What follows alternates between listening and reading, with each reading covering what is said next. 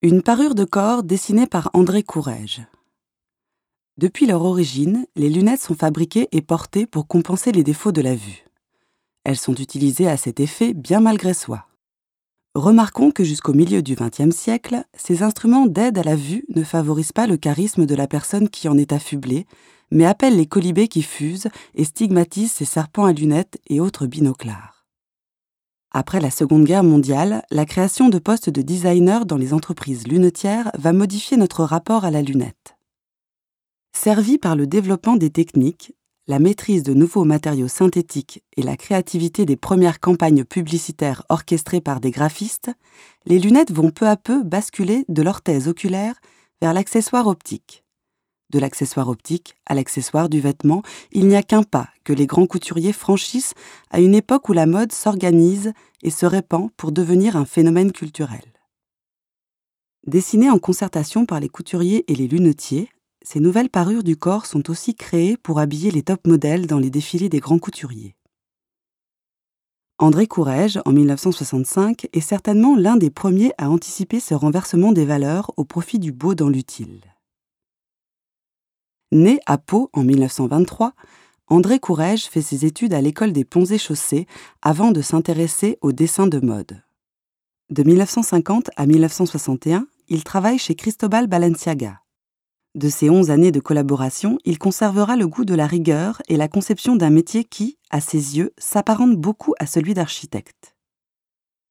En 1961, il ouvre sa propre maison de couture au 48 avenue Kléber à Paris. Il élabore son style tout en rigueur et dépouillement.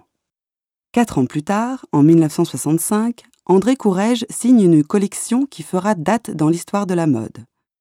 S'inspirant d'une idée lancée par Marie Kant en Angleterre, André Courrèges lance un vestiaire qui révolutionne la garde-robe de la femme.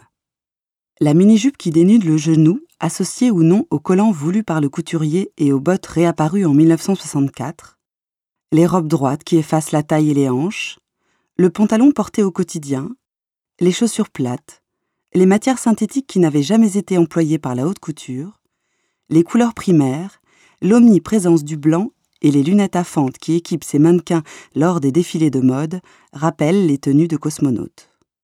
En 1965, consterné par l'audace d'André Courrèges, les revues de mode qualifient sa collection de bombes Courrèges. Le magazine Vogue, dans un article intitulé L'Optique 65, analyse la collection dans ces termes.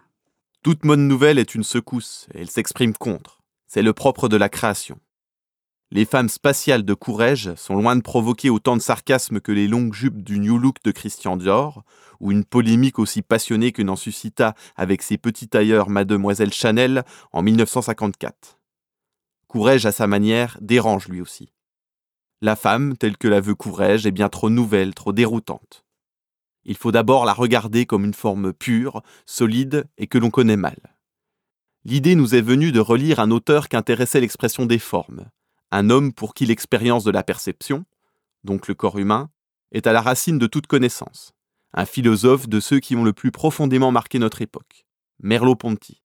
Il écrivait dans L'œil et l'esprit Il y a deux feuilles de houx que Klee a peintes à la manière la plus figurative, et qui sont rigoureusement indéchiffrables d'abord, qui restent jusqu'au bout monstrueuses, incroyables, fantomatiques, à force d'exactitude. Ce qui s'applique assez bien aux formes de Courrèges. Ailleurs, Et les femmes de Matisse Qu'on se rappelle les sarcasmes des contemporains. N'étaient pas immédiatement des femmes. Elles le sont devenues. ce qui nous fait encore penser à Courrèges. Enfin ceci, Si les créations ne sont pas un acquis, ce n'est pas seulement que comme toute chose elles passent, c'est aussi qu'elles ont presque toute leur vie devant elles. ce que nous souhaitons être vrai pour Courrèges. La note d'espoir qui conclut l'article ironique de Vogue se révélera car de 1965 à 1967, l'usage de la mini-robe se répand dans toute la jeunesse. Le succès de la collection est tel qu'André Courrèges transfère sa maison de couture aux 40 rue François Ier. Le style qu'il a créé, jeune et nouveau, influencera toute la mode des années 60. Ce que le journaliste de Vogue ignorait probablement en 1965, c'est que pour dessiner les lunettes de ces top modèles, André Courrèges s'était inspiré des lunettes portées par les peuples du Grand Nord américain, parmi lesquels les Inuits, plus couramment appelés Esquimaux.